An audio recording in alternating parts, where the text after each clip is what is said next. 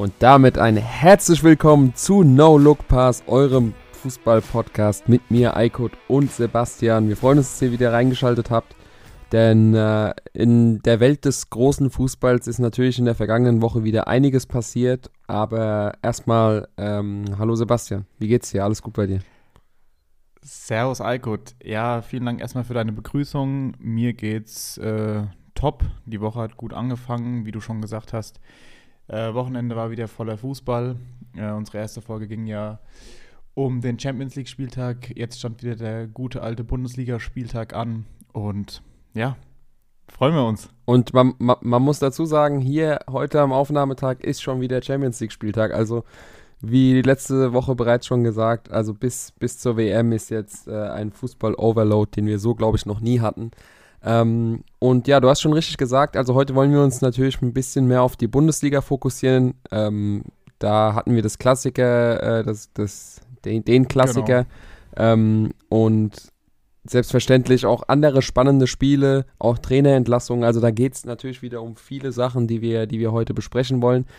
Aber eine Sache, über die wir uns jetzt im Vorfeld keine Gedanken gemacht haben, die aber gerade eben vor der Aufnahme eingetroffen ist, und da bist du jetzt wahrscheinlich auch unvorbereitet, aber ähm, brandaktuell die Nachricht, Kilian Mbappé ja. will PSG anscheinend verlassen. Mal wieder ganz äh, neue Nachrichten aus, äh, aus Paris. Ähm, ich habe es tatsächlich äh, in der einen Story äh, kurz ähm, äh, gelesen gehabt, habe es ja. aber auch dann wieder ganz schnell äh, beiseite gelegt. Ähm, ja gut, ich weiß halt nicht, was, ich, was man dazu groß sagen soll. Da kommen ja immer wieder spannende ja. Nachrichten aus Paris. Äh, es ist, es ja. ist, ähm, weißt du noch, damals, als äh, Ronaldo gefühlt jedes Jahr, als er bei Real war, immer wieder Wechselgerüchte angeregt hat und man aber wusste, okay, es wird eh nicht ja. passieren, bis es dann letztendlich ja. dann mit dem Juventus-Wechsel passiert ist. Und das, Erinnert, das erinnert schon sehr stark dran. Die Frage ist halt nur, aber, meine, der hat jetzt ja gerade seinen Vertrag da verlängert und ähm, also ich stelle mir es halt extrem schwierig vor. Man hört ja leider immer mal wieder, beziehungsweise, dass es da anscheinend ja Probleme mit seinen, mit seinen Kameraden geben soll und jetzt ja Trans, äh, Transfer-Mitspracherecht hat. Halte ich zwar eh sehr für fragwürdig, aber ja, die Frage ist halt die nächste, wer will sich den, den Kerl kaufen, so, ne? Also ist jetzt ja. Ja, kein, also kein da, da, da, muss man, da muss man natürlich ganz klar sagen, also rein aus fußballerischer Sicht wird sich jeder Verein um ihn kloppen. Ähm, ja. Allerdings, also ich, ich, will, ich will auch gar nicht äh, so lange darüber debattieren, weil am Ende ist es nur ein Gerücht, wo nichts Wahres dran ist. Ähm, die einzige Frage, die ich mir stelle, ist, beziehungsweise ich habe zwei Fragen. Erstens, denkst du, also denkst du, ein Verein wie Real Madrid lässt das mit sich machen? Also was im Sommer da abging und äh, man weiß auch, dass Florentino Perez und der, ähm, ja. der Besitzer von Paris äh, kein gutes Verhältnis haben und nach der ganzen Sache im Sommer, dass der Deal ja. dann nicht, nicht geklappt hat. Denkst du, Real Madrid ist eine Option und falls die Antwort darauf Nein ist, welcher Verein bietet sich da denn noch an, der Kilian Mbappé im Sommer oder jetzt vielleicht sogar im Winter, im Januar holen könnte? Ja, ja, keine Ahnung. Also ich habe es persönlich im Sommer schon nicht verstanden, wieso er den Wechsel nicht vollzogen hat. Ähm, letztendlich kann man ja auch nur so als Außenstehender drüben, äh, drüber beziehungsweise halt philosophieren. Ich kann mir es eigentlich nur vorstellen, dass es jetzt diese, diese Geldgründe gewesen sind. Also ich war nach wie vor der festen Überzeugung gewesen die ganze Zeit, dass er, dass es, dass er niemals in Paris verlängert. Generell. Das hätte wie die Faust aufs Auge gepasst, Real Madrid. Ja, ja, generell, wenn du halt einfach siehst, Historie, äh, Real immer Champions League gewonnen, Champions League und bei Paris halt, sie probieren es halt immer wieder, aber es funktioniert halt nicht. Und alleine, wenn man jetzt auch schon wieder das Gerücht jetzt einfach hört, das, ich kann mir nicht vorstellen, dass die mit, mit so einer Mannschaft, auch mit so einem Trubel da irgendwas äh, erreichen werden. Also ich lasse mich auch gerne überzeugen, aber schwierig. Aber ich, alleine nur vom Geld her kann sich eigentlich nur Engl also ein Verein aus England leisten. Das wäre Manchester City, aber die haben Haaland, äh, wie schon in der letzten Folge. Ja, die holen nicht beide. Wo sie, nee. wo sie den noch die, dann hinsetzen Beide, beide können also sie den, nicht holen. Ja, deshalb, oh, ich, ich weiß es nicht, aber ich kann es. Also ich kann mir dir nur vorstellen, dass es einfach so ein Gerücht ist, weil und ich kann mir auch nicht vorstellen, dass Real nach der nach der Aktion da jetzt nochmal angreift, also ich denke mal schon, die werden den auf dem Zettel nach wie vor noch haben. Die Verträge kennen wir ja nicht, wie die ausgestattet sind, aber ich kann es mir persönlich nicht vorstellen. Ich weiß nicht, wie, um das Thema abzuhaken, wie siehst du das? Also, ähm, Real Madrid ist meiner Meinung nach keine Option. Das, das Ding mhm. ist endgültig äh, rum. Klar, die brauchen jetzt auch äh, nach dem Benzema-Abgang, müssen sie, müssen sie sich auch auf der Sturmposition irgendwie neu aufstellen. Und MAP war auch lange Zeit die ähm, ja, beste Option. Allerdings nach dem, ja. ja. nach dem ganzen Theater im Sommer kann ich mir nicht vorstellen, dass ein Verein wie Real Madrid, der, da, da steckt auch so viel Prestige dahinter, ähm, quasi so einen Umgang akzeptieren. Und, und dann hört es halt schon auf. Also wie du sagst, ab auf die Insel. City, City ist wahrscheinlich finanziell noch so aufgestellt, dass die es irgendwie ähm, sich leisten könnten, aber werden ja. sie nicht machen. Und okay. ähm, United, also ich, jeder, Ach, jeder andere Verein ist komisch. Also irgendwie, deswegen, wir können ja vielleicht auch die Brücke dann zu dem Thema schlagen, äh, über das wir heute eigentlich im, im äh, Hauptteil, sage ich mal, reden wollen. Der FC Bayern braucht ja auch noch einen neuen Stürmer und ähm, ich sag mal ja, so, gut. Kilian Mbappé im Sommer zu den Bayern würde, mit, mit, Lederhose, würde, mit Lederhose ja. auf dem Oktoberfest. Also würde bestimmt, würde bestimmt äh, ein optisch gutes Bild machen, aber gut, ich, ich sag mal so, generell so die Transferpolitik bei Bayern ist ja so, so ein Spieler, also wenn du jetzt zum Beispiel äh, Mané und Mbappé vergleichst, Mané ist ja total bodenständig und Mbappé, alleine wenn du das nur hörst, also wenn das ja wie, wie gesagt nur stimmen sollte, was da in den Verträgen drin steht, Mitspracherecht, also ja, tust du dir als Verein, als Verein, äh, also wäre halt, ich weiß halt nicht, wäre halt, ist halt gefährlich. Also ist halt einfach gefährlich. Auf gar keinen Fall. Auf, auf gar keinen Fall. Aber äh, Stichwort Bayern. Also, wie gesagt, am Samstag 18.30 Uhr ähm, Dortmund gegen Bayern. Wir hatten es schon ja. vorgeteasert und ähm, haben dann tatsächlich ein Spiel bekommen, was definitiv alle über alle Erwartungen übertroffen hat. Würde ich, würd ich ja. jetzt einfach mal aus meiner Sicht äh, sagen. Für die, die es nicht mitbekommen haben, das Endergebnis war ein 2 zu 2. Äh, die Tore, also erst eine 2-0-Führung für den FC Bayern, die Tore Leon Goretzka und Leroy Sané. Dann der Anschlusstreffer von Yusufa Mokoko und am Ende dann Anthony Modest mit seinem zweiten Saisontor und wahrscheinlich äh, mit Abstand dem, dem wichtigsten in dieser das Saison. Sehr, sehr wichtig, ja. ja. Und, wird ihm auch ähm, auf jeden ähm, Fall gut, sorry, dass ich unterbreche, aber wird ihm auf jeden Fall auch gut getan haben. Also wir werden ja das Spiel gleich ja, das, das, aufarbeiten. Ja, das, das erhoffen aber, sich wahrscheinlich ja. alle. Ähm, was, was, mir, was mir aufgefallen ist als erste, ich weiß nicht warum, aber das erste, was mir aufgefallen ist, als ich dann äh, das Spiel nochmal Revue passieren lassen habe, ähm, es haben zwei Ex-Schalker getroffen in Dortmund. Stimmt. Mit Goretzka und Sané.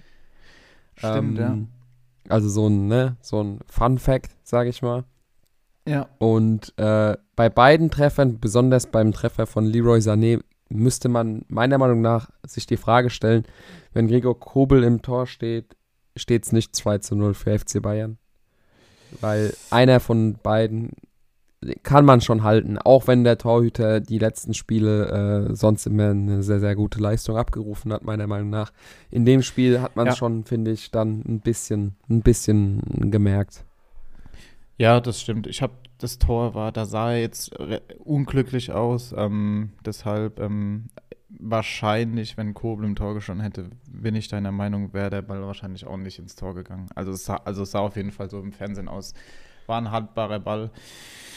Aber, Was man aber dazu ja. noch sagen muss, ähm, es gibt ja auch äh, Leute, wie beispielsweise Eli Geller, der behaupten würde, ähm, dass äh, 2 zu 0 ist das gefährlichste Ergebnis.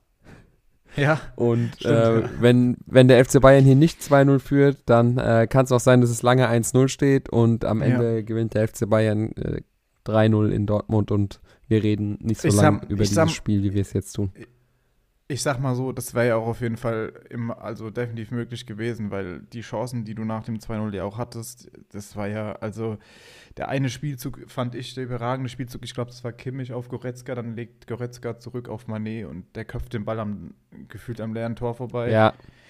Ja, ja so Dinge. Aber, aber man muss natürlich auch dazu sagen, ja, die, die, die Groß, Großchancen ja, aber wenn du dir die beiden Tore anschaust und dann auch die Expected Goals Werte anschaust, Ähm, Dortmund hatte einen höheren Expected Goal Wert als der FC Bayern.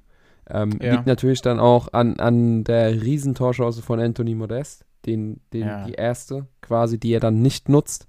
Ähm, aber im Großen und Ganzen fand ich, äh, muss man zusammenfassend definitiv sagen, dass Dortmund richtig, es war eine richtige Energieleistung und eine Leistung des Willens nach einem 2-0 Rückstand, wo du quasi immer Gefahr läufst, wenn du gegen FC Bayern 2-0 hinten liegst und mhm. als Dortmund bist du halt eine Mannschaft, die irgendwo wenigstens ein bisschen Paroli bieten muss, dass du da ins offene Messer rennst und das ganze Ding dir um die Ohren fliegt.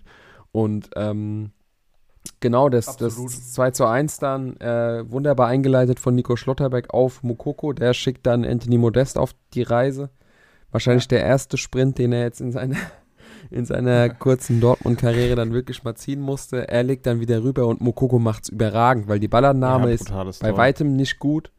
Aber dass ja. er den dann noch mit so einer Wucht mit seinem schwächeren Linken aufs Tor bringt, dann rempelt er noch Manuel Neuer um und äh, der ganze Signal Iduna Park steht hinter ihm und dann, dann natürlich das, das 2 zu 1, äh, das 2 zu 2, der Ausgleichstreffer. Auch wieder überragend von Nico Schlotterbeck, das Ding im Spiel zu halten. Und ja, der, der Rest, das ist so eine, so eine Compilation, da könntest du so die Titanic-Musik hinten dran laufen lassen und hättest ja, dann am Ende, am Ende, ne? ja, ja, genau, genau. hättest dann am Ende ja, quasi so ein, so ein richtig geiles Video ich finde halt, das hat sich dann halt irgendwie nach dem 2-1 extrem abgezeichnet. Also da ging ja dann, also das Thema ist halt auch, man muss halt natürlich auch sagen, es wurde jetzt ja auch wieder viel über, über die Schiedsrichteraktionen geschrieben. Ähm, die, da hat die Situation Bellingham Davis, ich glaube 40. Minute rum war es gewesen. Ähm, ich fand generell, der hat ja generell schon relativ früh, Sabitzer glaube ich in der zweiten gab es gelbe Karten, auf, also auf beiden Seiten. Bellingham wurde ja auch schon relativ früh verwarnt. Ja, ich sag mal so, es sind, ich hatte mir noch eine Situation aufgeschrieben, Schlotterbeck Musiala in der zweiten Hälfte und Schlotterbeck Goretzka, wo er Stürmerfrau, glaube ich, gepfiffen hatte an Goretzka. Ja, ich mein, wenn du dir ja. die Zeitlupen anschaust, äh, ja, kann man kann das gut und gerne auch ähm, anders entschieden werden. Ich finde generell, ähm, Aitiken hat ja das Spiel gepfiffen, finde ich generell, ihn, also persönlich ein sehr, sehr guter Schiri und ähm, ja hatte das Spiel meiner Meinung, meiner Meinung nach auch komplett im Griff. Ich meine, jetzt streitet sich halt jeder darum, äh, ist es, es gelb-rot oder also ist es eine gelbe Karte? Hat er ja gemeint, beziehungsweise mit, mit dem Feingefühl. Ich finde, er hat es er auf jeden Fall, er hat's auf jeden Fall äh, gut rübergebracht, gut erklärt. Der eine wird jetzt sagen, äh, ist eine klare gelbe Karte. Also wenn du halt die Bayern-Brille aufhast, der wird sagen, klare gelbe Karte. Hat er ja selber ja eigentlich auch so, so indirekt zugegeben. Ähm, aber er wollte den Spielverlauf halt oder Spiel, ähm, das Spiel somit halt nicht entscheiden, weil sind wir ehrlich, in der 40. Minute zehn Mann Jude Bellingham weg. Das wäre ja, dann schon, ich find, schon ein Brett find, gewesen. Ich finde, das Hauptargument zu sagen, es ist keine gelb-rot, ist die, tatsächlich die erste gelbe Karte, weil das ist meiner Meinung nach keine gelbe von Jude Bellingham. Und, das war gegen ähm, Musiala, ne? Ja, genau. Ich, ne? Ja, ja. Oder ich weiß nicht, ob er, ob er ja, ich, auf jeden Fall war es eine relativ, also faul kann man pfeifen, aber ob es eine gelbe Karte ist, ist das eine. Und ähm, das zweite nach der Regelauslegung, okay, ist es, dann, dann wäre es in Folge eine gelbe und ich finde, ich find, das erste ist halt kein, kein klares gelbwürdiges Foul. Deswegen, ähm, da, ja, da muss man ich einfach. ich habe ich habe nur das Foul noch so, so an Musiala so, äh, so ein bisschen im Kopf. Der ist halt sehr spektakulär gefallen. Ich habe aber jetzt die Zeitlupe ehrlich gesagt jetzt auch nicht mehr ganz so. Ähm, deshalb, äh, also ja. Ja, definitiv. Und ich, ich würde ich würd eigentlich, wenn man, wenn man jetzt äh, aus so einem Spiel Lehren ziehen will, würde ich einfach mal in den Raum stellen, die Frage ist ja jede Woche, spielt Modest oder spielt Mokoko? Und in den letzten Wochen hat Mokoko eben eine sehr, sehr gute Leistung gezeigt und dementsprechend sich auch in die Startelf gespielt. Und ja. einen Anthony Modest von der Bank zu bringen, ist auch eine Waffe.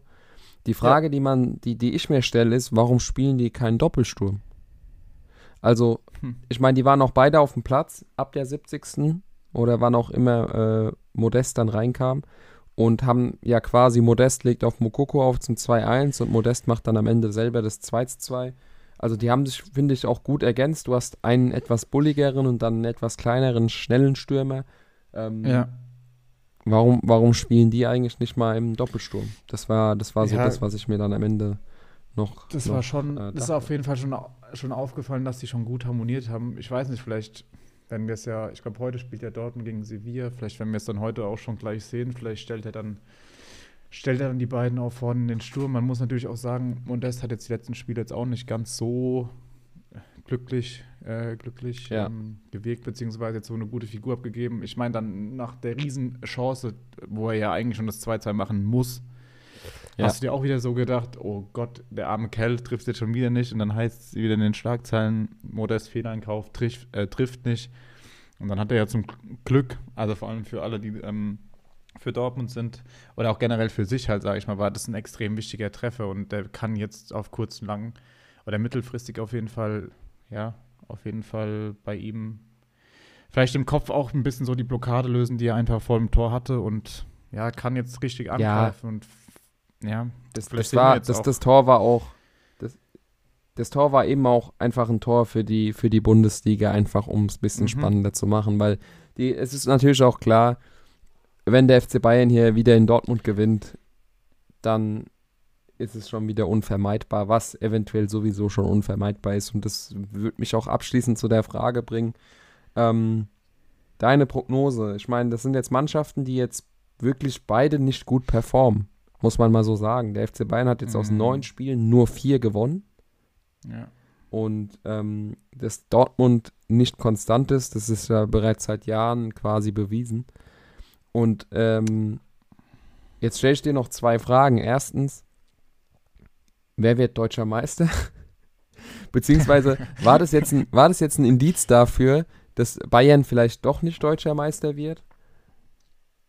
Und das ist eigentlich auch meine einzige Frage, weil alles andere ist eigentlich Quatsch, weil, weil ich persönlich muss einfach sagen, selbst wenn Dortmund das Spiel gewinnt, der FC ja. Bayern wird am Ende deutscher Meister. Punkt. Ja, ich, es ist halt echt schwierig. Ich meine, Dortmund hat halt dieses Jahr schon drei Spiele verloren. Fünf, die haben fünf Spiele gewonnen, ein Unentschieden, drei Niederlagen. Gut, Bayern hat vier Unentschieden, was jetzt auch nicht gerade super ist, und, äh, und eins verloren. Äh, also, es ist halt immer so diese Frage, ich sag mal, jetzt punkten halt, sage ich mal, jetzt ist halt Union Berlin vorne, Freiburg vorne. Die Frage ist halt, wie konstant werden diese Mannschaften spielen.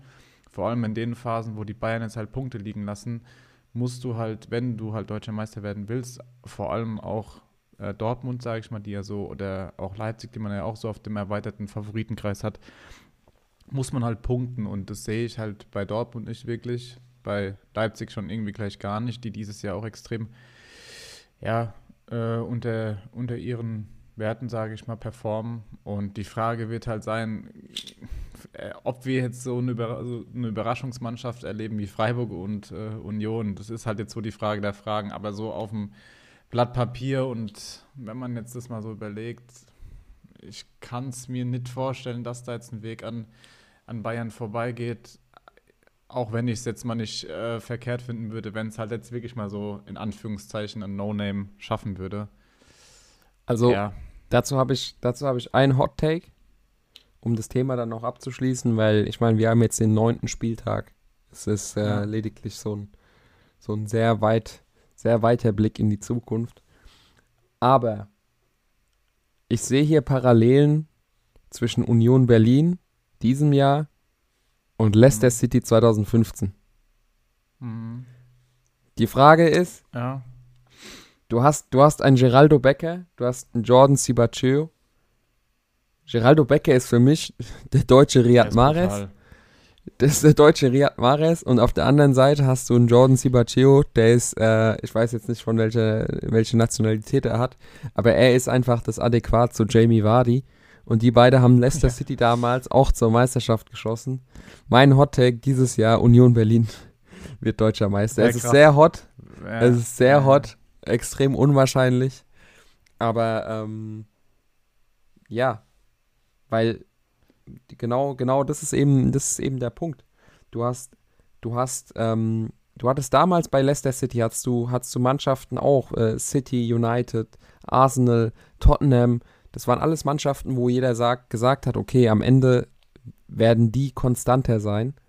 Und ähm, das denkt sich jetzt jeder bei, bei Union Berlin genauso. Also natürlich, natürlich ist es äh, extrem unwahrscheinlich, aber du hast wie damals, es ist, es ist extrem, äh, dass du, dass du Parallelen siehst. Du hast einen Trainer ähm, mit, mit Urs Fischer, der mhm. seit Jahren konstant gute Arbeit leistet. Dann hast du einen sehr spielstarken Spieler mit Geraldo Becker, der erinnert mich einfach, also wenn ich, wenn ich mir quasi so die, die Parallelen anschauen würde, würde ich sagen, du hattest damals einen Riyad Mahrez bei Leicester City, der, den kannte keiner. Den kannte damals ja. niemand. Und mhm. schau dir jetzt an, was aus Riyad Mahrez geworden ist. Und Geraldo Becker ist, ist der deutsche, ist die deutsche Antwort auf die Frage Riyad Mahrez. Wer ist Riyad Mahrez? Das ist Geraldo Becker. Und du brauchst natürlich auch einen Stürmer, der dir die Tore liefert. Klar hat Geraldo ja. Becker gerade mehr, aber ein Jordan Sibachio ist auch sehr gut angekommen. Und ähm, er ist einfach das Pendant zu Jamie Vardy. Und das ist, das ist mein Case. Am Ende haben wir Union Berlin. Und ähm, das wär's, ja. Das, wär's. das, das, das ist meine, meine Prognose. Um, um, um die Aber, Meisterschaftsthematik ja. abzuschließen. ja. Jetzt ist noch die Frage, wer, schau, ist, schau. wer ist N'Golo Kante? ja, es Aber ist halt auf, echt.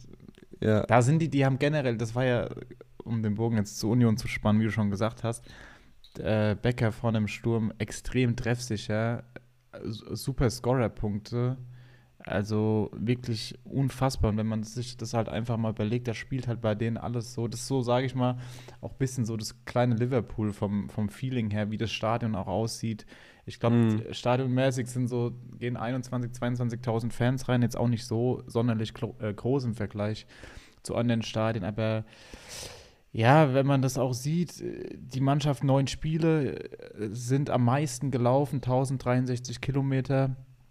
Da äh, extreme Konstanz auf der Trainerposition mit Urs Fischer, lange zweite Liga gespielt und dann den sagenhaften Aufstieg in die erste Liga geschafft. Ich hatte da auch so einen Beitrag auf Instagram gesehen von The Zone, was glaube ich, wie damals ähm, das Spiel, das Relegationsspiel gegen Stuttgart, Stuttgart war. Ja, ja gegen ähm, Stuttgart war es. Was jetzt, was man da mal den Vergleich, wenn man den Vergleich da einfach mal äh, zieht, was aus Union geworden ist und was halt ähm, ja vergleichsweise jetzt so aus äh, Stuttgart, äh, Stuttgart geworden ist. Ähm, ja. Die natürlich auch noch in der ersten Liga sind, aber ja, keine Ahnung, niemand konnte ja wissen, dass Union so einen sagenhaften Lauf dahin legt und jetzt auch einfach international spielt. Und ja, die haben halt in der Vergangenheit einfach extrem clevere äh, Transfers getätigt. Auch Max Kruse ja. zum Beispiel, wenn sie alles geholt haben. Und ja. ja das, das Ding ist, ähm, Union Berlin ist gefühlt auch so eine Wohlfühloase. Also die Leute, die, die, mhm. die Spieler werden transferiert. Das ist so das, das, das Gegenteil von dem, was eigentlich so auf Schalke passiert. Du hattest früher, ja, vor allem vor dem ja. Abstieg, aber auch immer noch, ähm, es sind gute Spieler zum, zum FC Schalke 04 gekommen. So als Beispiel, äh, Suat Serda ist damals gekommen von Mainz 05, war extrem vielversprechend. Ein Gregoritsch, der jetzt bei äh, Freiburg wieder äh, scored, wie er will, war bei äh, Schalke ja. gefühlt eine No-Show. Und du hattest einfach, du hattest einfach Spieler, die sind zu Schalke und die waren gut und auf Schalke waren sie dann ein Schatten ihrer selbst. Mhm. So. Und genau das Gegenteil passiert bei Union Berlin. Die holen sich, die holen sich einen Spieler, ähm, den gefühlt keiner kennt. Taiwo Avoni ja. wird geholt, spielt ja. eine brutale Saison, wird für gefühlt 40 Millionen oder 20 oder was es war, äh, zu Nottingham Her äh, Forest verkauft. Also, ähm, das ist, da, da, funktioniert einfach alles, alles greift ineinander.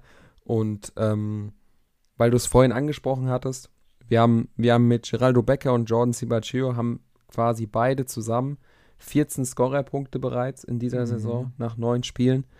Und es ist der äh, zweithöchste Wert eines ja, Sturm, Sturmduos in der Liga. Und ähm, jetzt frage ich dich, was denkst du, wer, welche beiden Spieler haben den, also welches Sturmduo hat die meisten Scorer diese Saison gesammelt. Die meisten Scorer. Boah. Also in Summe. Tore und Assist von zwei Spielern. Ich denke mal, boah, Bremen? Ich weiß nicht, weil hätte ich jetzt mal gesagt, weil Füllkrug auch schon ein paar äh, Tore gemacht hat, aber. Bremen, Bremen ist richtig, ja. Bremen ist richtig. Ist richtig? Marvin ah, Duksch und Niklas Füllkrug. Äh. 15 Scorer zusammen. Duksch 5 ah, und ja. Fülle 10. Die Lücke. Um vielleicht Lücke. auch mal, um, ja, um vielleicht auch mal da die Brücke zu schlagen. Also ich würde das Thema Union Berlin mal so, äh, so stehen lassen. Äh, wir würden ja. uns natürlich alle über so ein Märchen freuen, aber die nächsten Wochen werden uns da ein bisschen mehr Licht ins Dunkle bringen. Und wir können rüber, rüber an den Bremer Hafen, wo seit Wochen auch gefühlt äh, nonstop Partystimmung ist. Das stimmt, ja. Das stimmt. Ja, wenn man sich das anschaut, beziehungsweise ich glaube, es hätte sich jetzt die Mannschaft, also wenn es jemand vor der Saison gesagt hätte, sie stehen gefühlt genauso gut da wie die Bayern in der Liga, gut, halt, halt ein Punkt weniger oder ein Platz hinter den Bayern, ja, das hätte jeder da halt äh, direkt unterschrieben halt, ne? Und äh, ich habe mir jetzt auch mal vergleichsweise so die Mannschaft im Vergleich zu letztem Jahr, zweite Liga angeschaut. Die Mannschaft ist halt wirklich fast so zusammengeblieben. Haben ja. sich auf ein, ja. zwei äh, Positionen halt verstärkt so. Und ähm, ja, das ist halt die letzten fünf Spiele nur eine Niederlage. Ist halt schon als Zweitliga-Aufsteiger schon ein Brett auf jeden Fall. Das ist Und, bockstark. Ähm, das, das ist, kann man, kann man definitiv nur den Hut vorziehen. Und wie du schon sagst, mit Duxch und Füllkrug, wo jetzt ja auch die Debatte dann wieder losgeht, ja, WM in vier, fünf Wochen, äh, deutscher Stürmer, fehlt vorhin noch so einer, wird er mitgenommen, bleibt er zu Hause? Ja, ist halt die Frage, wenn du bis dahin halt Torschützenliste wirklich anführen solltest, ist halt die Frage, ob der Bundestrainer dann wirklich auf so einen Spieler verzichten kann, ne? Das ist, ähm, das ist immer relativ interessant. Es gibt ja, ähm, das ist ja immer so eine Philosophie, die manche Nationalmannschaftstrainer einfach verfolgen. Also es ist ja so, ähm, wenn wir das Beispiel England jetzt mal rannehmen mit Gareth Southgate, der lässt ja Spieler spielen, die eben schon immer in der Nationalmannschaft gut performt haben. Ob es jetzt ein Luke ja. Shaw ist, ob es ein Harry Maguire ist. Das sind Spieler, die teilweise gar nicht mehr in, in ihrem aktuellen Verein zu Einsatz kommen, aber spielen dann trotzdem in der Nationalmannschaft. Und das Argument, ja. was so Trainer immer liefern, ist halt, okay, du brauchst ja eine Achse, um die du jede Mannschaft brauch, äh, um die du jede Mannschaft quasi bauen kannst. Ähm, ja. Unabhängig davon, ob es eine Vereinsmannschaft ist oder ob es dann am Ende eine Nationalmannschaft ist, du brauchst eben Spieler, um die du bauen kannst.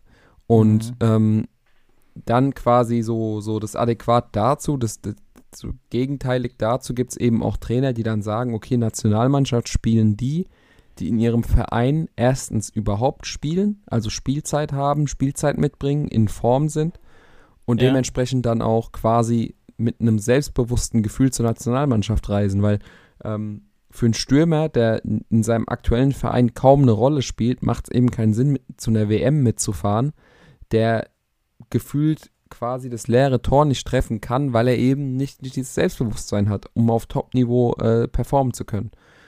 Äh, also Gareth Southgate eher so dieser Typ, okay, ich setze auf, auf Spieler, die, die bei uns in der Nationalmannschaft immer gut performen, fertig. Und dann hast du eben auch Trainer wie beispielsweise Louis van Gaal in der, äh, bei, bei der Oranje, die ähm, Louis van Gaal verfolgt eben die Philosophie, dass er sagt, okay, bei, bei mir spielen nur Spieler, die auch eine ernsthafte Rolle in ihrem Verein spielen. Und dann spielt dann auch mal beispielsweise in Memphis Depay, Memphis Depay gar keine Rolle und ein ja. Jansen von Royal Antwerpen, die bis jetzt jedes Spiel gewonnen haben und der Top-Torschützen äh, Top in der Liste ist, spielt dann eben Stamm. Und wie Oranje gerade performt, ist ja auch nicht schlecht. Also es, die gelten ja auch irgendwo als Underdog-Favorit. Und mhm. ähm, da spielt dann auch ein Julia Timber von Ajax Amsterdam vor Matthias de Ligt, der eben bei den Bayern noch gar keine Rolle gespielt hat. Zumindest in der letzten Länderspielpause. Ja. Und ähm, um, um quasi dann die Frage zu beantworten, ich weiß nicht, was Hansi Flick für eine Philosophie da verfolgt. Ob Hansi Flick sagt, okay, beispielsweise Timo Werner, Kai Havertz, die haben jetzt schon ein bisschen, die haben schon ein Turnier mitgespielt, die haben ein bisschen mehr Erfahrung in der Nationalmannschaft.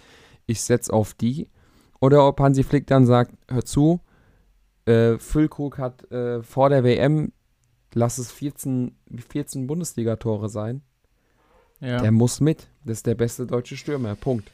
Ja. Und das, das ist natürlich so das eine aus Trainersicht. Und die andere Sache ist, ne, Bundesliga ist schon teilweise auch Top-Niveau, Top-5-Liga, mhm. definitiv. Aber eine WM ist Elite-Niveau. Also, ja. ne, da spielst du dann, ja, natürlich klar. spielst du nicht nur gegen Top-Nationen, aber eine WM ist eben das Nonplusultra. Das ist äh, das, das höchste Niveau, was du spielen kannst. Und dann stelle ich mir dann schon die Frage, ist Niklas Füllkrug gut genug? Mhm. Ja. Das, ja, das ist halt jetzt die, die, Frage der Fragen, ne? Das ist halt genau der Punkt. Wie, wie wird sich Flick entscheiden? Ich meine, klar, dann kann man ja letztendlich auch alles hinterfragen und fragen, ja, auch wenn du jetzt, keine Ahnung, Werner, Havertz und Co. dabei hast, die müssen ja letztendlich, klar, die haben die Champions League geholt oder, keine Ahnung, Sané, Knapri, Win, wir auch alles haben. Das sind ja alles so, sage ich mal, das sind halt so die Namen, so, die wir haben, die, die so die, die, die übrig, äh, üblichen Leistungsträger. Aber letztendlich, ja, solange, wenn die natürlich performen, ist alles gut, aber sollten die halt wirklich dann irgendwie dann halt doch nicht so einschlagen. Äh, wie, also letztendlich, kann, du kannst ja eigentlich nur alles falsch machen. Entweder du machst alles richtig oder machst alles falsch, indem du, entweder es läuft, wird sau gut laufen und das heißt halt, ja, hätten wir den halt doch mal mitgenommen, weil wir in dem und dem Spiel da wieder die und die Chance hätten, da hätten wir einen richtigen Strafraumstürmer gebraucht. Deshalb, ja, es ist, für mich ist es, also ich, ich wüsste, also als, als Trainer, ja, also ich glaube tatsächlich, dass ich es so sehen würde, bis zur WM, wenn ich wirklich sehen würde, der Stürmer XY hätte jetzt, keine Ahnung, zwölf Tore, mein anderer Stürmer, jetzt, zum Beispiel Werner, hätte drei. Ist halt so die Frage, weil ja. die WM halt dieses Jahr halt auch während der Saison ist und äh, der hat eine gute Phase, hat gutes Selbstbewusstsein. Angenommen, es wäre jetzt so bei Füllkrug. Warum, also warum nicht so, ne? Also. Ja, das ist ein, das ist ein Top-Argument. Du hast nämlich nicht viel Zeit, um noch Selbstbewusstsein zu tanken. Wenn Eben. du wenn du eben jetzt, äh, Timo Werner spielt jetzt unter der Woche nochmal Champions League, wir haben Mitte Oktober, das heißt, in zwei Monaten steht er irgendwo in Katar auf dem Platz und du weißt, wie ja. wenig Zeit zwei Monate für einen Fußballer sind. Genau. Also eine Form ja. behältst du meistens längere Wochen und wenn Richtig. du eben in einem Formtief bist, brauchst du auch länger, länger Zeit, um da rauszukommen. Und, also, ich, ähm, also ich, also ich würde tatsächlich dieses Jahr wirklich so sagen, es kommt jetzt tatsächlich, glaube ich, schon mal so auf die letzten vier, fünf Wochen drauf an, weil die WM ist jetzt für jeden was Neues. Also wenn ich jetzt die Situ also in der Situation wäre und entscheiden müsste, würde ich halt wirklich schauen, welcher Spieler äh, ist aktuell extrem formstark, hat eine ähm, performt gut und keine Ahnung, da kommen, wenn auch andere Namen wieder aufs Tablett kommen, sei es Mario Götze, der in Frankfurt auch seit Wochen eine sehr gute Leistung meiner Meinung nach zeigt. Aber ich meine, im Mittelfeld, dann kann man auch wieder sagen, sind wir so gut aufgestellt. Ich, also, ja. wir haben viele sehr, sehr gute Spieler. Die Frage wird halt sein, wie, wie Hansi Flick das dann letztendlich da, wie er da dann rangehen wird. Ich bin auf jeden Fall, ich bin sehr gespannt, was er machen wird. Aber sicherlich wird er sich jetzt anschauen, wie Füllkrug und Bremen weiterhin performt und dann wird er, ja, denke ich, die richtige Entscheidung für sich äh, schon treffen. Aber also Stand jetzt würde ich, würde ich persönlich ihm nach seiner Leistung, dadurch, dass er aktuell auch einfach so eine, ja, mit Bremen so eine gute Performance hat, ihm die Chance geben. Also, ja. Ja, also dem, dem kann ich eigentlich nur zustimmen. Ähm, du hast die Argumente schon genannt. Was, was vielleicht noch dazu gehört, er ist auch einfach vom, vom, vom Körpertyp, vom Spielertyp einer, der im deutschen Kader so einfach nicht ein zweites Mal vorhanden ist. Der ist wuchtig, ja. der, der, vor allem Deutschland, Deutschland wird immer, immer eine Nation sein, wo sich, an, wo sich die Gegner eben ein bisschen tiefer reinstellen und du wirst immer quasi so ein Brecheisen brauchen. Das war auch genau. immer so bei Deutschland. Du hattest immer eine klare Neun, die auch immer gut performt hat. Auch ein Mario Gomez war extrem stark teilweise in der Nationalmannschaft. Miroslav genau. Klose, darüber brauchen wir gar nicht reden. Und ähm, ja, deswegen ähm, kann ich nur zustimmen. Und wir werden sehen, wie, wie sich äh, Hansi Flick dann entscheidet. Ähm, bevor wir zu unserem Quiz kommen, und heute habe ich auch ein Quiz vorbereitet, ähm, müssen wir noch, noch, zu einer, noch zu einer Mannschaft in der Bundesliga, bei der es nicht so rosig läuft. Und die neueste Meldung war dann letztendlich auch äh, die Trainerentlassung von Pellegrino Materazzo. VfB Stuttgart. Ähm, nach, nach der Pleite jetzt am Wochenende war es wohl eine zu viel. Und ähm, ja, Zahlen, sehr interessante Statistik, die ich dann, die man jetzt auch überall gehört hat, die ich auch äh, früh irgendwo gelesen habe und aufgenommen habe. Mhm. Hast du mitgekriegt, wie viele Siege VfB Stuttgart im, Jahr, im Kalenderjahr 2022 hat? Oh, müsste ich, jetzt, müsste ich jetzt raten, aber wenn du so fragst, werden es nicht viele sein. Also, was, was wäre denn, okay, das ist, ja, das ist ja auch gut zu wissen, was wäre denn deiner Meinung nach ein Wert, wo man sagen würde, also wir haben jetzt schon Mitte Oktober, wo du sagen würdest, also das ist extrem wenig, wo du sagst, okay, da muss, hättest du eigentlich vorher schon äh, die Strickleine ziehen müssen. Ja, gute Frage. Im Kalenderjahr, also ne, wir haben nicht ja, nur diese also, Saison, sondern im Kalenderjahr. Also ja, die Saison weiß, also dieses Jahr, soweit ich weiß, haben sie ja noch gar nichts gewonnen. Ähm, boah, was halt wenig wäre, ich sag mal, was hast du so in der Rückrunde, hast du ja normalerweise noch so 15 bis 17 Spiele, keine Ahnung, vielleicht drei. Ja, es sind genau drei. Also der VfB Stuttgart hat im Kalenderjahr 2022 exakt drei Spiele gewonnen. Und ah, ähm, daher ist auch quasi, es ist eine logische Schlussfolge, aber der Tonus, den man so mitkriegt, ist, irgendwie sind beide Parteien extrem traurig über, über die Entscheidung. Also es ist keine Trainerentlassung, wo du, wo du merkst, endlich ist er weg, sondern ja. so beide Parteien sind irgendwie nicht zufrieden, aber beide wussten, es muss irgendwann passieren, weil du brauchst neue Impulse. Die Mannschaft, die äh, performt nicht und ähm, es, es endet sonst wieder so knapp, wie es letztes Jahr oder eben noch, noch schlimmer. Noch schlimmer. Ja, es wird auf jeden Fall, wird auf jeden Fall ja, schwierige, eine schwierige Saison und ich sag mal auch jetzt äh, für den Nachfolger, ich hatte jetzt ja heute gelesen, Löw ist ja anscheinend ein heißes Thema, also nicht unter ähm, Bundestrainer nee, äh, ja. Löw, sondern der ehemalige Co-Trainer von, äh, von Jürgen Klopp. Jürgen genau, Klopp war es, genau. glaube ich, soweit ich weiß. Und, Sold, ähm, Sold Löw äh, aus Ungarn. Genau, genau, genau.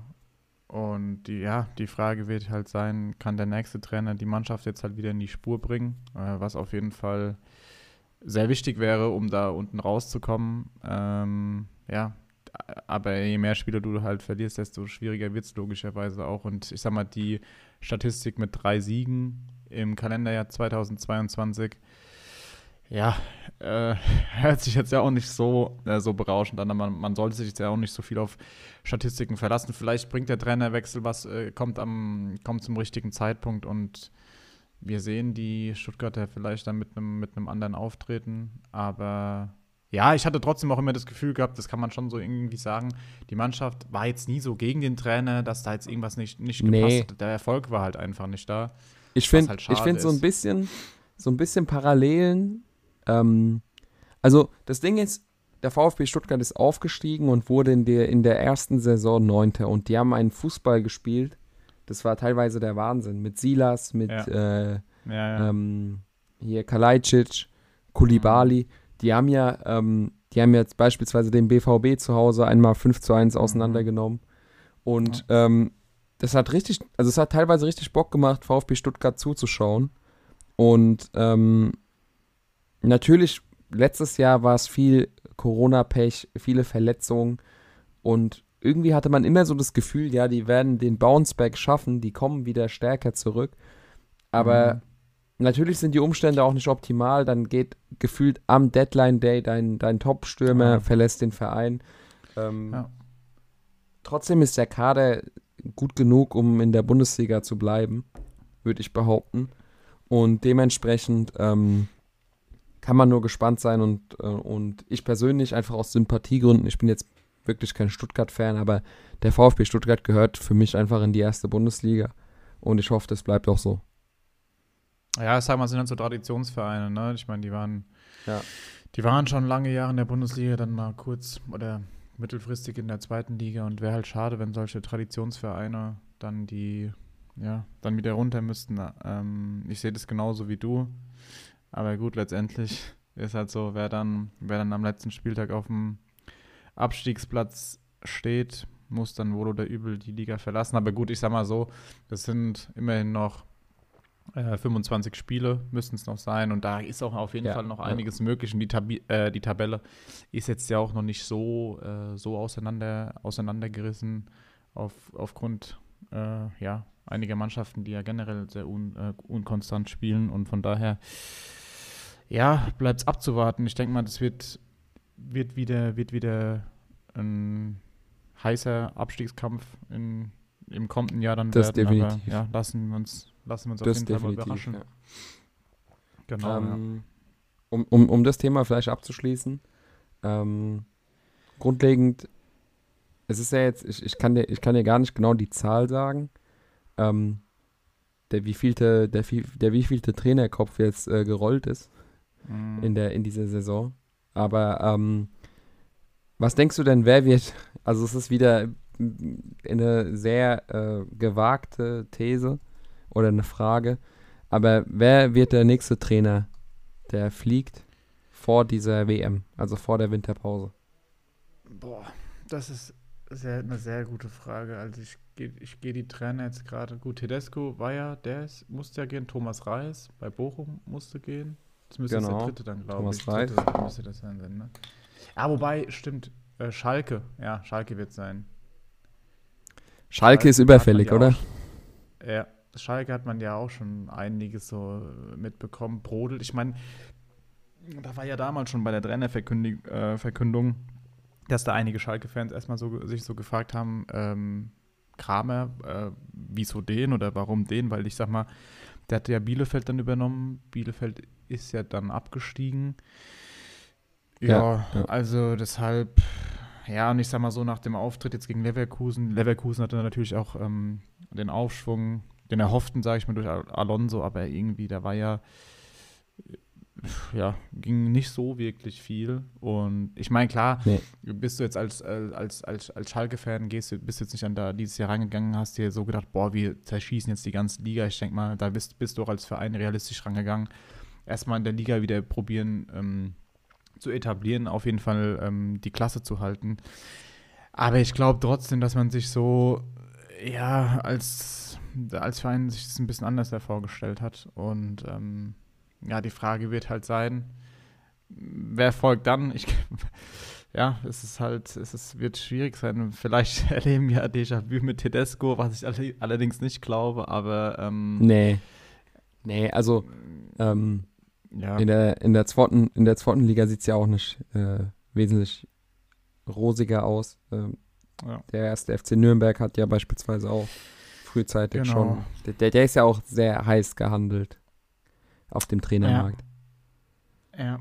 also, also ich gehe mal also sicher davon, also ich bin mir eigentlich relativ sicher zu, ich sag mal, 85 Prozent, dass sich da die nächsten ein, zwei Wochen auf Schalke, denke ich, auch was tun wird, weil ich mir nicht vorstellen kann. Also klar, wäre es äh, ihnen zu wünschen, aber ja, ich sag mal, die letzten Auftritte haben jetzt, haben jetzt da nicht so irgendwie zum wie sagt man, so irgendwie Hoffnung erzeugt, dass da jetzt sich jetzt in näherer Zukunft nee, was. Äh, das, was das, das Hauptproblem, das Hauptproblem ist, du erkennst, du erkennst keine Spielidee, du erkennst keine, keine Verbesserung.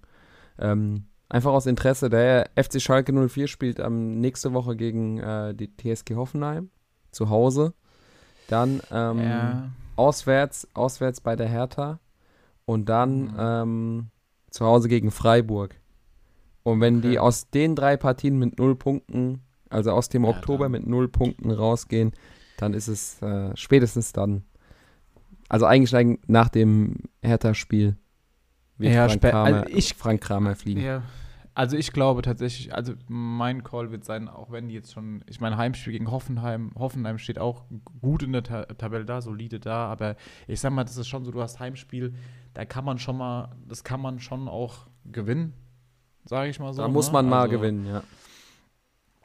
Und ich sage spätestens, also falls sie das Spiel nicht gibt, also auf jeden Fall verlieren sollten, sage ich nächste Woche auch, dass er weg ist. Aber und spätestens dann halt auch, auch schweres Auswärtsspiel in Hertha. Ich hat, Hertha hat es jetzt so, also klar, die stehen auch nicht gut in der Tabelle da, aber äh, die sind, ich finde, seit dem Trainerwechsel da ist jetzt auch mal wieder ein bisschen mehr Gas und mehr, mehr, ähm, ja, mehr Kampf auch, sage ich mal, da, dass sie da auch wirklich das Ruder rumreißen wollen. Aber spätestens ja. da, falls das dort nicht funktionieren sollte, auch was auch generell ein schweres Auswärtsspiel dann wird ähm, in Berlin. Ja, jetzt bleibt abzuwarten, aber ich sag mal so, da sind wir ja einer Meinung, dass das, denke ich, der nächste, nächste freie Trainerstuhl dann sein wird. Der nächste Trainerkopf. Alles klar, ja. gut. ähm, dann würde ich sagen, kommen wir zu unserem Spielerquiz. Ähm, genau, Genau. Dem Format, wo wir, äh, können wir auch noch mal kurz vorstellen, also wir ähm, spielen jetzt quasi Wer bin ich, nur wir sind in dem Fall jetzt äh, jeweils ein Bundesligaspieler und das Ziel ist es quasi, dass der andere errät anhand von Fakten, die der eine nennt, ähm, welcher Spieler hier gesucht ist. Und genau. ähm, also ich kann dir sagen, meiner ist schon schwer. Ich bin mir nicht sicher. Also als, oh als Bundesliga-Zuschauer äh, sollte man den kennen, aber es ist schon ein bisschen nischiger. Also ich habe jetzt kein Sadio Mané hier. Es kann halt auch, es kann halt auch böse peinlich werden, ey. Ja, also deswegen, also soll, soll ich anfangen? Ähm, ja, klar, kannst du gerne, kannst du gerne machen. Also, okay. ich meine, gut, dann machen wir das doch mal. Also, ähm, du kannst dir ja jederzeit Notizen machen. Ähm, ja, stimmt. Und ich fange einfach mal an. Also, wir suchen äh, einen Bundesligaspieler. Mhm. Okay. Also, er ist in Frankreich geboren. Frankreich geboren. Okay. Er hat in seiner Profikarriere zwei Stationen mit der jetzigen. Also er hat bei insgesamt zwei verschiedenen Vereinen gespielt. Der eine jetzt, wo er spielt, und ein mhm. Verein vorher. Mhm. Der gesuchte Spieler hat 48 Länderspiele und in diesen 48 Länderspielen hat er drei Tore erzielt. Okay. Okay. Der Spieler spielt seit, seit der Saison 19, äh, ja genau, seit der Saison 1920 in der Bundesliga. Also seit, seit dem Sommer 19, äh, 20, äh, Hilfe. genau. Also er spielt seit 2019 in der Bundesliga, seit der Saison 1920, genau. Okay. Hast du schon, hast du schon irgendeine Idee? Ah. Weil na, ich äh, bin nicht so gut ich mein, wie du. oh, oh, das ist 2019, 2020. Es, es, ist auch noch, also noch ist es sehr schwer. Ich, ich gebe dir, geb dir weitere Tipps. Ähm, der Spieler ist, also wenn du es errätst, nachdem ich dir hier alles vorgelesen habe, ist es auch schon sehr gut. Also es ist jetzt nicht so, ja. dass du pro Tipp mehr Ahnung haben wirst. Also die Tipps werden nicht eindeutiger, sondern die, die komplementieren das Ganze. Der Spieler okay. ist 27 Jahre alt. 27 Jahre. Okay. Und hat einen Marktwert von 13 Millionen Euro. 13 Millionen. Puh. Alter, Alter. Das ist brutal.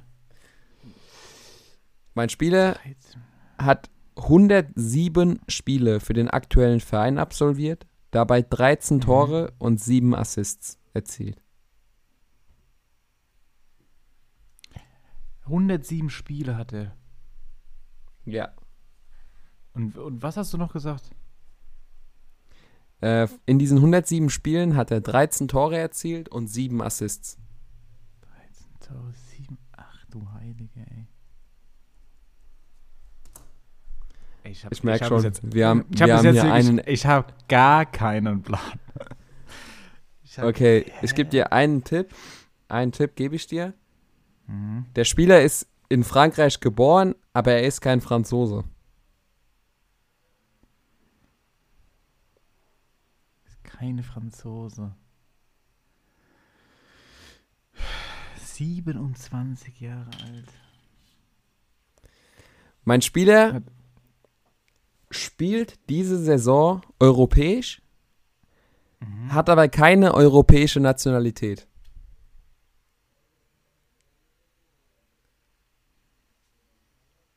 Also es könnte, dann muss es ja. Alter. Ich gehe mal, ich überlege jetzt gerade mal. Union, haben die irgendeinen Franzosen? Nee, also mein Spieler ist in Frankreich geboren, aber kein ja, Franzose. Ja. und auch kein Europäer. Kein Europäer. Wie alt? 27 ist, hast du gesagt, ne? Ja. 27. Soll ich dir die Position nennen? Ja, also schieß mal, schieß mal los. Also mein Spieler gilt als einer der besten Sechser in der Bundesliga. klare 6. Also auch keine Achter, sondern ein ganz klarer Sechser. Klare Sechser. Ich frage mich, ob du den kennst. Ja, das ist jetzt die Frage der Fragen. Ich, ich gehe jetzt mal grob so diese, also keine Ahnung, spielt europäisch dieses Jahr. Frankfurt, hat Frankfurt. Also welche Vereine spielen dann alle europäisch dieses Jahr? Ja, Köln, Union, äh, Leipzig, Bayern, Dortmund, Leverkusen. Leverkusen, haben die einen? Leverkusen.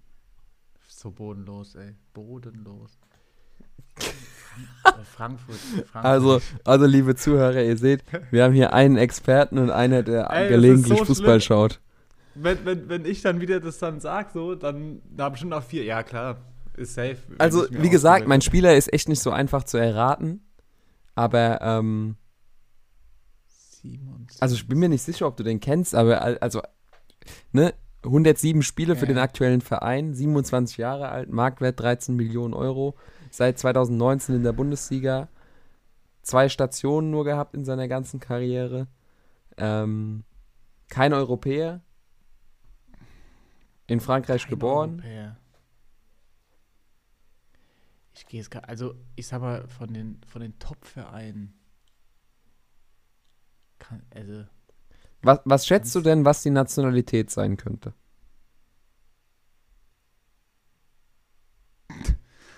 Ey, du sagst ja nicht, nicht, nicht europäisch. Ja, aber in Frankreich geboren, also gibt, gibt viele quasi, gibt viele, die, die ähm, aus der Region kommen, in Frankreich geboren sind, aber nicht für die französische Nationalmannschaft spielen oder keine Franzosen sind. Ja ich dann denke ich, äh, Afrika? Genau, also es ist ja äh, ne, Nordafrika. Ist ja oft so. Nordafrika. Jetzt, also es ist ein Nordafrikaner. Ey, ich bin so lost. Ach du Heilige, ey. Nordafrika. Ich, also ich, ich gehe gerade mal so grob. Jetzt noch. Ich, ja. Ja, also oh, soll ich dir jetzt einen Tipp geben oder eine zeitliche Limitierung? Nee, mach mal, mach mal, mach mal, machen wir noch, noch mal so einen Tipp. Okay, ähm, hoppa. Ähm, mein Spieler ist, ich kann mal gucken.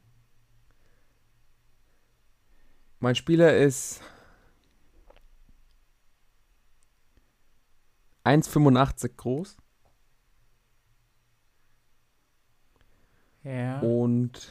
Also ich hätte, also ich würde ja, also wenn, mir würde einer so ungefähr einfallen. Also wenn ich so grob durchgehe, so grob die Sechser, die mir jetzt so einfallen. Also ich sag mal von den top ja. kann, ist es kein, ich, ich hätte jetzt, ist er spielt er bei Köln? Ja. Äh, Skiri? Elias Skiri. Richtig. Da ist er doch. Junge. Alter. Da ist er. Brutal, ey.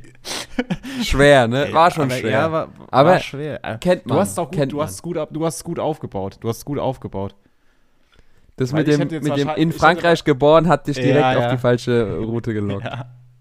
ja. Ja, krass. Stimmt, ja. Ja, der ist äh, spielt ja schon seit äh, letzter Saison, beziehungsweise diese Saison ja auch schon extrem gut. Und aber krass, 107 Sau Spiele. Stark. Hatte ich, hatte ich jetzt, hatte ich jetzt nicht so auf dem Schirm. Hatte ich nicht so auf dem Schirm. Ja. Okay, ja, dann let's go. Jetzt, jetzt, jetzt äh, noch, noch drei Minuten und die Folge ist rum, weil ich errate es ja wahrscheinlich direkt. also, dann muss ich jetzt mal äh, schauen, wie ich das am besten jetzt äh, so aufbaue, damit, damit jetzt hier mal ein bisschen die Spannung aufgebaut wird. Ähm, also, ich fange mal an. Mein Spieler ist geboren in Osnabrück. Osnabrück, okay. Genau. Ähm, ich mache mal weiter. Körpergröße. Ich bin relativ groß, also über 1,90 Meter. Okay. Genau. Ähm, ich war schon einmal DFB-Pokalsieger. Okay. Ähm, mein starker Fuß äh, ist der linke. Linke Klebe. Mhm. Ähm, hast du schon ein bisschen so eine Ahnung, in welche Richtung es so gehen könnte? Ähm, aktuell wahrscheinlich noch schwierig. Also es ist, ich, ich schätze mal, es ist ein, irgendwie, ich weiß nicht warum, ich habe aber das Gefühl, das ist entweder ein Stürmer oder ein Tormann. Eins von beiden, korrekt. DFB-Pokalsieger. Ich gebe dir noch mal einen Tipp. Ähm, ich bin 24 Jahre alt. Oh. Okay. Ähm. Hm. Und was ich jetzt erstmal auch noch sage, ich spiele dieses Jahr auch europäisch. Ich weiß nicht, ob er. Ähm. Ich habe ich hab einen Call, aber ich, ich, es ist ein sehr gewagter Call jetzt schon. Ey, wenn das, wenn das jetzt wieder zutrifft, ich flippe mich aus, sag ich dir, was ist. Deshalb also ich sag jetzt einfach, ich sag jetzt einfach Steffen Tigges. Junge, es ist so bodenlos. Wie kann das sein? Wie kann es sein? ja! Es, es ist ja, so let's schlimm. go! Es ist so schlimm. Das kann doch Steffen nicht sein, Tigges, Alter. linke Klebe. Junge, es ist so schlimm. Das glaube ich nicht. Ey. Ja! Warum? Ich einfach, sag einfach noch, in warum? drei, in drei Minuten ist die Folge rum. das ist Knowledge, Freunde. Das ist hier. Das ist Bundesliga-Knowledge. Steffen Tigges. Das kann Oh mein das, Gott, das ey, wie gut. Es nicht. Ey, wirklich, ich, ich hole das nächste Mal irgendeinen A-Jugendspieler raus. Das kann echt nicht sein, ey. Das kann echt nicht sein. Ich stelle mich so an wie der Letzte und dann sowas wieder, ey. Mann, Mann, Mann. Ja, Mann. Let's go. Sehr Aber stark. das, war, das Ding war halt auch so gewesen, das war jetzt halt auch kein, der war halt auch schon, schon wieder zu groß eigentlich, ne? Das, dann, das war die Auswahl schon wieder kleiner. Ja, aber ey, ich hab's, ich hab's gewusst, bei Osnabrück 1,90 DFB-Pokalsieger Linksfuß. Ja. 24. Also du hast mir ja nicht mal die Position ja. verraten. Ja, das stimmt schon, ja. Das ist schon, ach Mann, ey. Stark. Stark. Ja, es, es war sehr halt gut. leider wirklich wieder sehr gut, ja. Das muss man, muss man, muss man, muss man neidlos anerkennen. Sehr stark. Gut, ähm, dann, ich hoffe, ihr hattet auch Spaß. Ähm, ich schätze mal, dass ihr gefühlt zehn Minuten ins, in euer Handy reingeschrien habt, Elias Skiri, warum checkt er das nicht? Aber äh, vielleicht habt ihr Steffen Tigges auch relativ schnell äh, mit erraten können. Und äh, ich hoffe, das Format hat euch Spaß gemacht. Ähm, ja, dann würde ich sagen, ähm, war es das erstmal für heute. Wir gucken genau. dann jetzt heute Abend Champions League und ähm, hören uns dann spätestens nächste Woche wieder. Und das Abschlusswort gebe ich dann äh, an dich. Genau, ja, gut, du hast ja eigentlich schon alles gut auf den Punkt gebracht. Ähm, ich hoffe halt auch mal in Zukunft, dass ich nächstes Mal bei den Quiz-Formaten etwas besser abschneiden werde und ähm, machen mir da auf jeden Fall Gedanken, dass es in Zukunft nicht mehr so einfach wird. Und ja, genau, wir freuen uns auf jeden Fall über jeden Zuhörer, auch über äh, konstruktives Feedback, auch Kritik sehr gerne. Und ja, freuen uns dann wieder auf die nächste Folge, die wir dann, denke ich, äh, nächste Woche aufnehmen werden zusammen. Und in dem Sinne wünschen wir euch einen schönen Fußballabend und eine schöne Woche. Ciao. Ciao.